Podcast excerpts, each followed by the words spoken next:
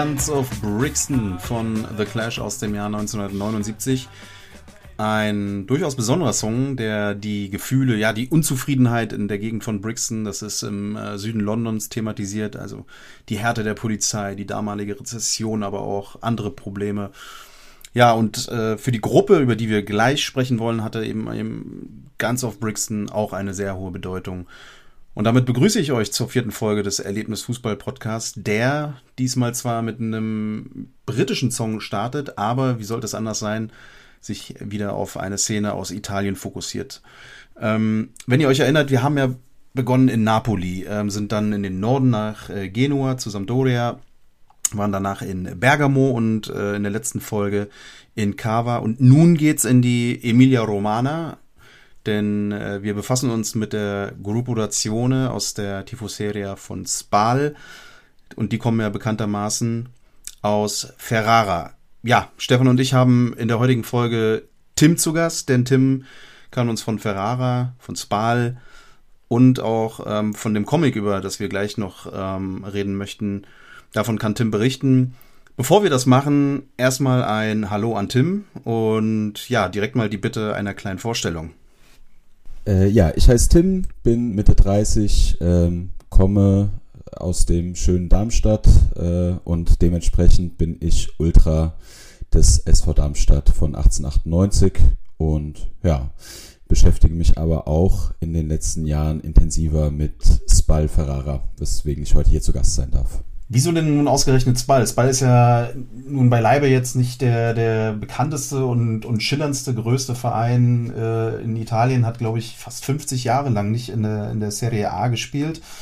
Ähm, wie kamst du denn zu Spal? Oder sollen wir einfach mal ganz kurz äh, damit beginnen, wie hat eigentlich deine Faszination für, für Italien begonnen? Denn ich nehme mal ganz stark an, dass du, wie wir alle, eine gewisse ähm, äh, Leidenschaft auch für ähm, die Kurven in Italien pflegst. Ja, tatsächlich. Die äh, Faszination für die italienischen Kurven und für das Mutterland äh, der Ultras, ähm, die begleitet mich schon recht lange. Also ich bin so um die Jahrtausendwende mit äh, Ultras in Kontakt gekommen, vor allem über klassisch für meine Generation Ranissimo, äh, aber auch schon die, die Matchlife-Hefte haben es mir damals ziemlich angetan.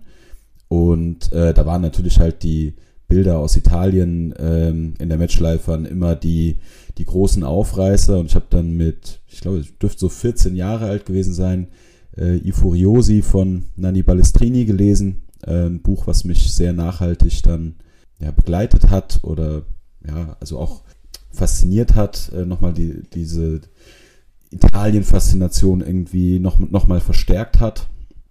Äh, Wer es nicht kennt, äh, sollte sich unbedingt kaufen, auch wenn es keine Satzzeichen hat äh, und über die Brigate Rossoneri geht, aber ähm, sehr, sehr gutes Buch. Ähm, genau, und seitdem habe ich da eine, eine, große Leidenschaft, lese eigentlich so ziemlich alles, was irgendwie in, in Deutschland äh, über italienische Kurven erscheint. Ähm, schaue mir auch relativ häufig italienischen Fußball an, bin da jetzt aber nicht so der Groundhopper und wahrscheinlich haben deutlich, deutlich mehr Leute äh, viel mehr Stadien in Italien besucht als ich. Und achso, Anschlussfrage dann, Spal Ferrara, warum, wieso, weshalb? Ja, das jetzt ein bisschen, muss ich ein bisschen länger ausholen. Ähm, also grundsätzlich hatte ich den Namen schon mal gehört, aber das war für mich eigentlich so ein bisschen so ein Mysterium also ich hatte, ich wusste gar nicht, aus welcher Stadt äh, der Verein kommt und ich fand es eigentlich nur faszinierend, dass es, ähm, äh, dass es eigentlich so der einzige mir bekannte Verein in Italien ist, die halt eine Abkürzung als, als Namen haben. Also alle anderen haben ja immer so einen, ne, einen Stadtnamen oder wie auch immer und Spal klingt irgendwie schon, schon spannend oder so ein bisschen mystisch und ähm, war aber, wie gesagt, ganz lange hatte ich keinen Plan von denen, woher die kamen, was die machen, wer die Gruppen sind und so weiter. 2017 ist dann ein Artikel in der Elf Freunde anlässlich des Serie A Aufstiegs von, von Spall erschienen, von einem deutschen Autor, der in Ferrara studiert hat und ähm, ja, Spall Tifoso geworden ist. Den habe ich mir äh, mit großem Interesse durchgelesen und 2018 war dann die Gelegenheit, da war ich mit Freunden in Italien, das Derby Spal gegen Bologna zu sehen. Wir haben probiert, da ins Stadion reinzukommen, was sehr, sehr schwierig ist. Das Stadion ist nicht besonders groß. Das Spiel war seit Wochen ausverkauft. Wir sind wie diverse deutsche Hopper ähm, auf Schwarzmarkt, also auf gefälschte Schwarzmarkt-Tickets reingefallen.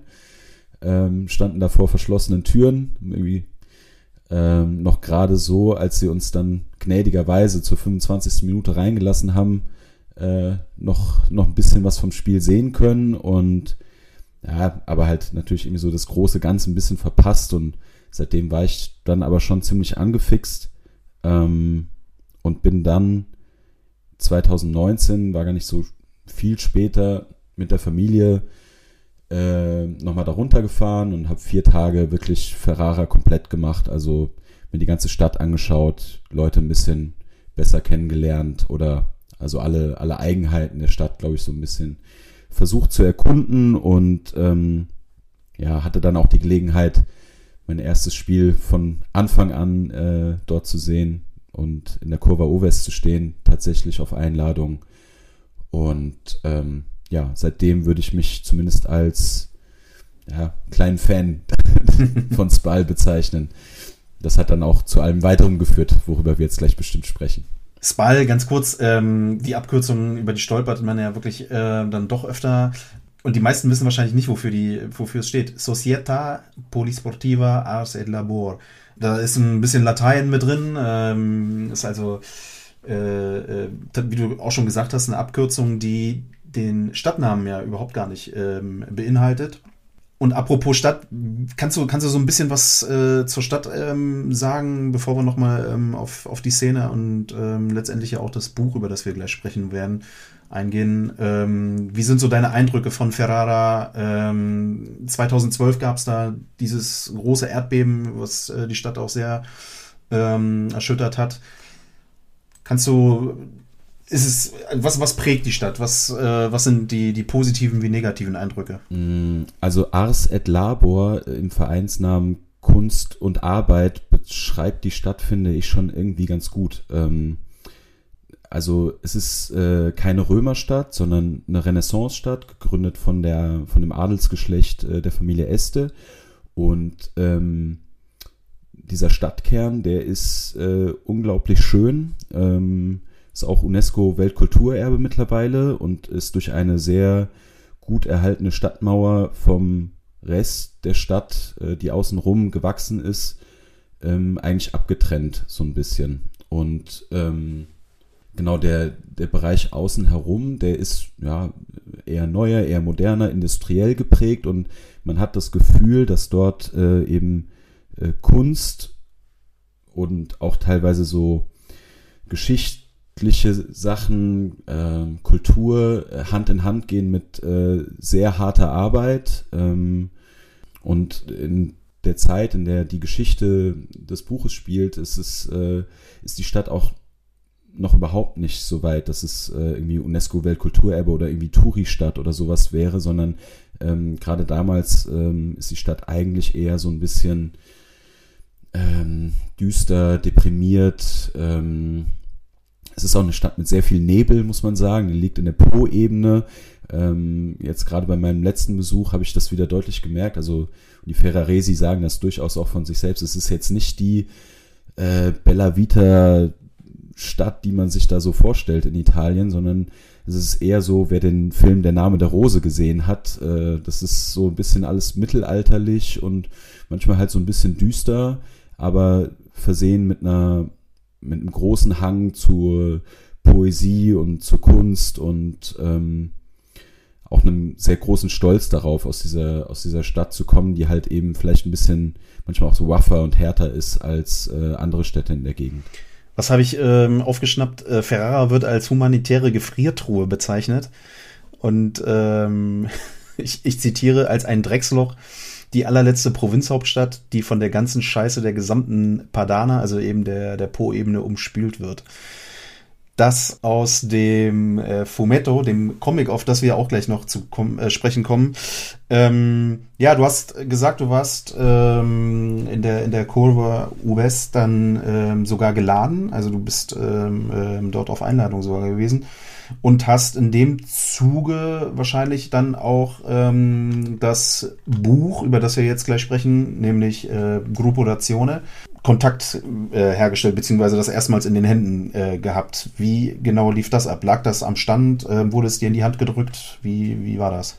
Nee, tatsächlich war das äh, ausverkauft und ich hatte da keine Möglichkeit, eigentlich so direkt dran zu kommen, sondern das ist eigentlich dann in meinen Händen gelandet, weil ich halt eben durch diesen Besuch sehr angefixt war und äh, in den Jahren vorher mich eben überhaupt nicht mit der Historie dieser Kurve auseinandergesetzt habe oder da sehr wenig drüber wusste. Ich wusste halt, dass es dieses Buch gibt. Und ähm, dann habe ich mir das ähm, über einen Kontakt noch besorgt und, und hierher schicken lassen. Ist dann aufgeschlagen und gemerkt, okay, das ist jetzt eher ein Roman. Ähm, da gibt es jetzt nicht viele Bilder drin mit äh, ein paar Bildunterschriften, wie das äh, bei, bei manchen anderen italienischen Kurvenbüchern mal der Fall ist, die man dann ein bisschen schneller sich übersetzen kann.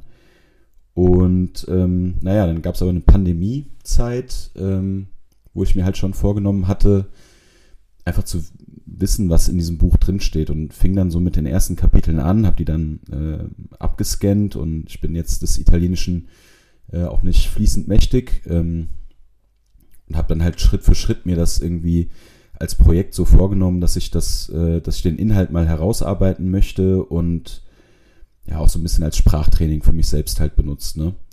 Ja, und dann nach den ersten Kapiteln war ich schon so total hin und weg. Also das zweite Kapitel heißt äh, Lo Strecicione, also die, die Zaunfahne, das Banner.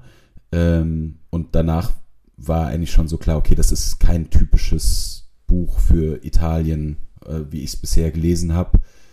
Und ähm, dann wurde ich halt immer energischer oder äh, faszinierter von dem Buch. Mir fehlt gerade so ein bisschen das Wort. Aber habe mich halt immer mehr reingefuchst und habe dann auch die Arten, wie ich das übersetzen kann, äh, immer mehr verfeinert. Äh, irgendwann habe ich festgestellt, okay, mit den mit den Zeiten, äh, mit den Tempi, in denen das Buch spielt, ähm, ist es auch ein bisschen schwierig. Dann habe ich irgendwann gesagt, okay, eigentlich man muss das ins komplett ins Präsens übersetzen, damit das äh, irgendwie eine, eine richtige Wirkung hat.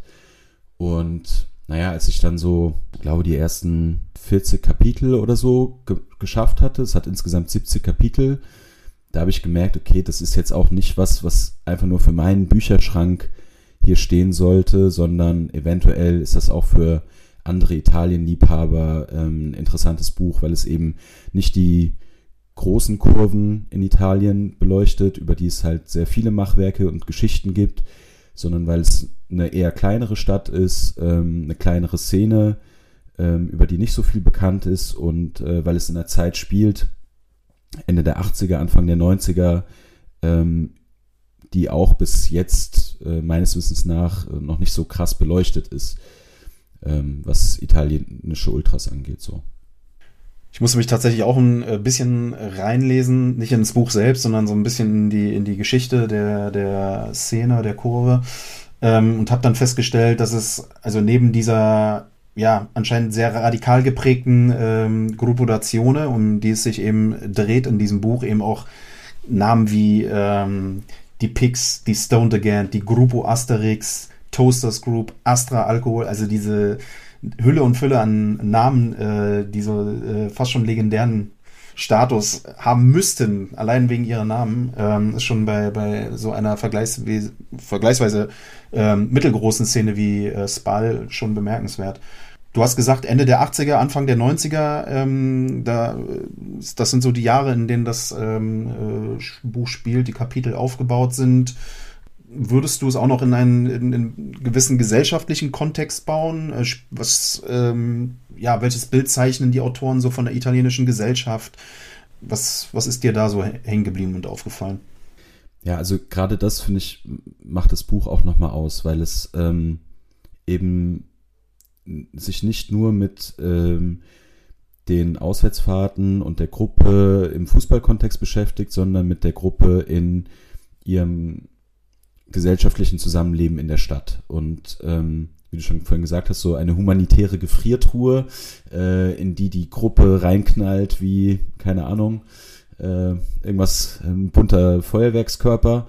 Ähm, so muss man das, glaube ich, glaube ich, sehen. Und sie beschreiben eigentlich die italienische Mehrheitsgesellschaft zu dieser Zeit sehr, sehr düster. Ähm, geprägt halt vielleicht noch so politisch vom Kalten Krieg, der, der da gerade zu Ende geht und eine sehr desillusionierte Jugend, die eben in den Kurven und Gruppen äh, ihrer Städte noch so den letzten Halt findet. Ähm, sehr, sehr viel ähm, Drogen, äh, die zu der Zeit im Umlauf sind, sehr, sehr viel Heroin. Ähm, das findet dann auch nochmal Erwähnung. Diese Gruppen sind teilweise wahrscheinlich auch an, also Einstiegspunkt ähm, für, für manche, die äh, später zu Herointoten geworden sind, aber sie sind eigentlich auch eben so eine, ja, wie soll ich sagen, so ein Halt eben, ne, für, für viele Jugendliche, die eigentlich überhaupt nicht mehr wissen, ähm, wo sie hingehören. Und ähm, das beschreiben die Autoren, finde ich, sehr, sehr eindrucksvoll, wie ähm, dieser Freundeskreis, diese radikale Gruppodatione sich in Ferrara bewegt, was sie sonst so macht. Ähm, ich meine, der deutsche Ultra denkt jetzt vielleicht, die haben irgendwie nächtelang an irgendwelchen Choreografien gebastelt. Ähm, das kann ich sagen, das haben die nicht. Ja, die haben bestimmt mal eine Choreo vorbereitet, aber die haben äh, ansonsten ähm, naja, eher auf der Straße rumgehangen und oder mal Musik gehört und, äh, und Bücher gelesen oder Comics gelesen. Und das ist alles trotzdem sehr, sehr spannend und vor allem, ich bin jetzt selber Ende der 80er Jahre geboren. Ich habe gar nicht so viel Ahnung, was in den 80er Jahren eigentlich so passiert ist. Für mich ist das irgendwie so ein komisches Jahrzehnt mit ganz komischer Mode und ganz komischer Musik. Ich habe da irgendwie nie so einen richtigen Zugang zu gefunden und umso faszinierender fand ich es, zu erfahren, wie äh, italienische Kleinstadt-Ultras äh, in den 80er Jahren gelebt haben und was sie da alles so gemacht haben. Also, dass sie irgendwie zum Nirvana-Konzert nach Modena dann gefahren sind, was in dem Stadion von Modena stattgefunden hat, einem ihrer Hauptrivalen. So als, als kleinen Anteaser vielleicht schon mal. Das, ähm, sowas war natürlich super spannend äh, zu lesen und hat mir auch äh, diese Zeit viel näher gebracht, weil ich da einfach ja, sehr wenig drüber wusste selber. Ganz offensichtlich hat sich die Gruppo Dazione ja auch ähm, eben einen Ruf erarbeitet, denn äh, sind wir mal ehrlich, sechs Jahre sind selbst äh, oder, oder gerade in Italien ja nun wirklich äh, eine sehr überschaubare Zeit von 1986 bis äh, 92. Kannst du noch ganz kurz was zur Auflösung der, der, der Gruppe sagen?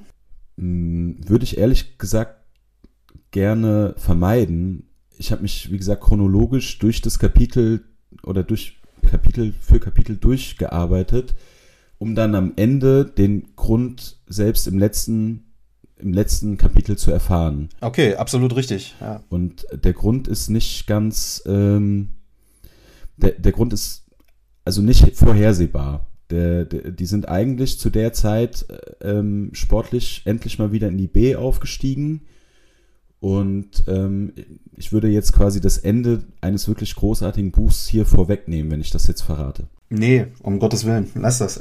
Aber ähm, das klingt auf jeden Fall ja nach ähm, Spannung. Ähm, bin selber gespannt. Ich habe es nämlich noch nicht gelesen. Was ich allerdings, wo ich schon mal so ein bisschen gestöbert habe, ähm, waren die beiden Comics, die es ähm, im Nachgang auch noch gab, die im Prinzip auf den äh, Geschichten dieses Buches ähm, aufbauen und äh, über die ja, Auswärtsfahrten und die Erlebnisse der Gruppo Dazione ähm, ja, das Ganze eben in, in so einer Graphel, no, nee, Novel Graphic. Jetzt habe ich den, den, den, den äh, das Wort Wortfindungsschwierigkeit. Ihr wisst, was ich meine. Auf jeden Fall gibt es zwei Comics über die Gruppodatione. Kannst du dazu auch noch ein bisschen äh, was, was sagen? Die hast du ja wahrscheinlich auch ähm, dann in Ferrara bekommen. Ja, nicht in Ferrara, die habe ich dann zugeschickt bekommen. Ähm, es war so, dass wir dann eigentlich gesagt haben, nachdem klar war, dass diese Übersetzung eventuell für, für Deutschland über Erlebnisfußball erscheinen soll, des Buches, den Kontakt natürlich zu den Autoren gesucht haben und darüber habe ich dann gesehen, ah, okay, es gibt auch noch diese Comics. Und mit dem Kontakt zu den Autoren, der dann erstmal online stattgefunden hat, sind uns dann die Comics zugeschickt worden. Und genau, dann äh, habe ich festgestellt, okay, das ist quasi Prolog und erstes Kapitel des Buches ähm, von einem äh, Ferrarese gezeichnet Lungini, nennt er sich, äh, der auch äh, Spal-Fan ist, nah an der Kurve und auch nah an der Gruppotation war und der quasi diese, diese Geschichten ähm, in dem Stil gezeichnet hat, oder in dem Comic-Stil, den die Mitglieder der Gruppe auch so sehr geliebt haben in den 80er Jahren. Also das ist genau der Stil, den die, äh, den die Comics hatten, die die so gelesen haben.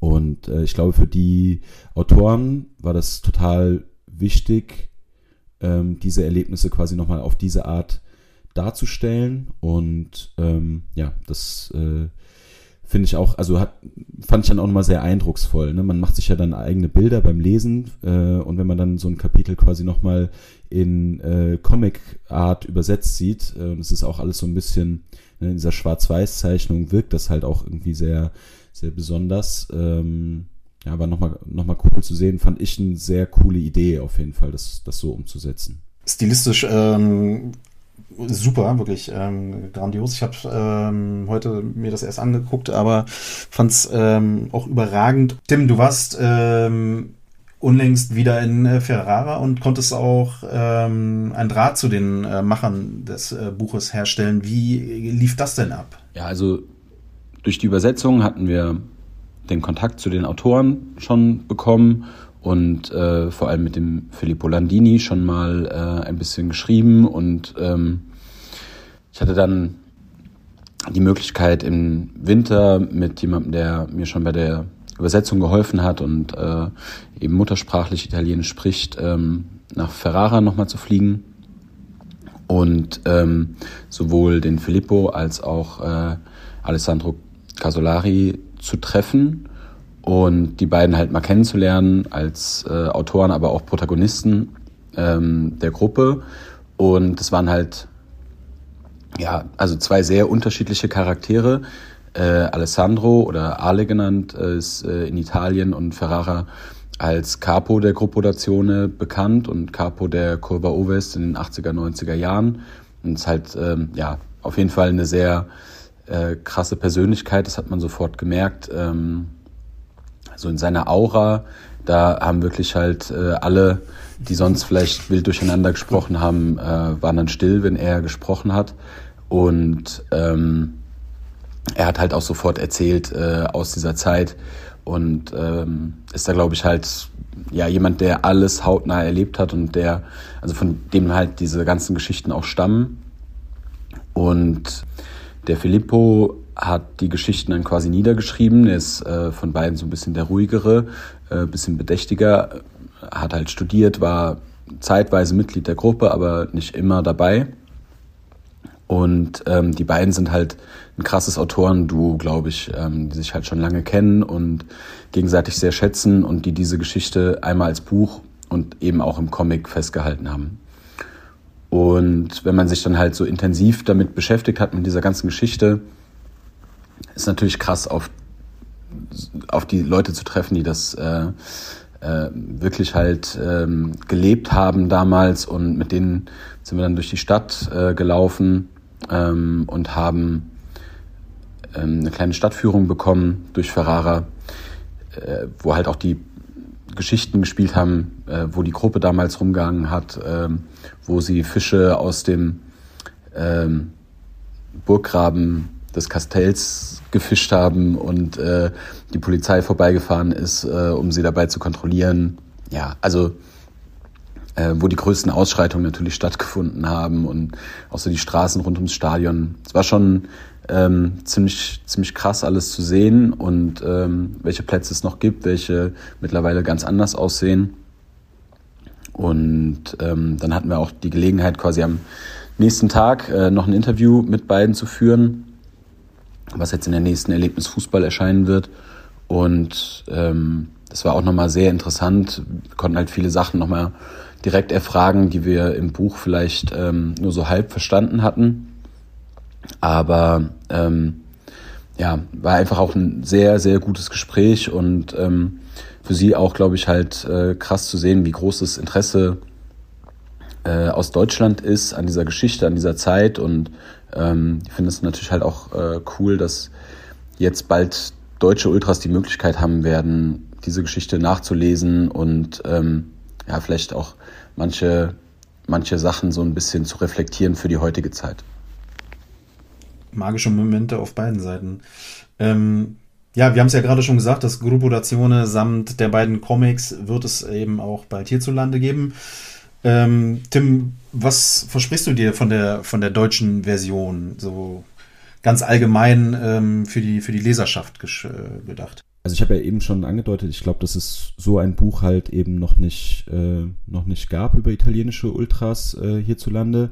Äh, zum anderen glaube ich aber auch einfach, dass die deutsche Ultrakultur immer gut beraten ist, auf die Historie der italienischen zu schauen und ähm, auch wenn man Dinge nicht eins zu eins vergleichen kann, ähm, trotzdem so ein bisschen zu gucken, wo Dinge vielleicht schiefgelaufen sind und wo, ähm, naja, Gruppen bestimmte Wege genommen haben, die vielleicht auch in eine Sackgasse geführt haben. Und ähm, ich würde jetzt gar nicht so weit gehen, die Gruppodatione irgendwie in den Himmel zu loben, dass sie da alles richtig gemacht hat, sondern vielleicht auch so diese kritischen äh, Seiten daran zu sehen denn ähm, wir befinden uns meiner Meinung nach geschichtlich an einem ähnlichen Punkt. Also äh, diese, diese Gründungszeit, äh, die Italien in den, in den 70er Jahren hatten, äh, die ist jetzt hier halt eben auch rum. Die nächsten Generationen übernehmen das Ruder und eine der, wie das in Italien halt eben äh, die Gruppodatione war, die als nächste Generation dort äh, eine, eine, Gruppe gegründet hat, die sehr radikal war, sehr äh, auch gewalttätig eben war, sehr starken Fokus auf Drogen hatte. Ähm, genauso nehme ich Veränderungen hierzulande wahr. Und ähm, ich glaube, es ist nicht schlecht, eine, eine Gruppe oder ja, so zu porträtieren und ähm, dass viele Leute das eventuell lesen, um dann vielleicht halt zu sehen, ob das Ganze halt eine, eine gute oder eine schlechte Entwicklung ist. Aber ähm, da soll sich am Ende jeder selber sein Bild machen. Es gibt da, glaube ich, kein Schwarz und Weiß, sondern eine Menge Grau. Und dieses Buch stellt das meiner Meinung nach ziemlich gut dar. Tim, Stefan, vielen Dank. Ähm, das waren doch wirklich gute Einblicke in eine, ja, ich würde mal sagen, hierzulande nicht allzu sehr bekannte ähm, Szene oder in, in, in eine Gruppe. Ähm, Gruppo Dazione, das Buch wird es dann demnächst auch im Erlebnis Fußballverlag auf Deutsch geben. Ähm, ich bin sehr gespannt, greift auf jeden Fall zu. Ja, ich äh, bedanke mich und ich denke, wir, wir hören und äh, sehen uns vor allem auch bestimmt nochmal demnächst. Macht's gut. Ciao, ciao. Ciao, danke euch. Tschüss.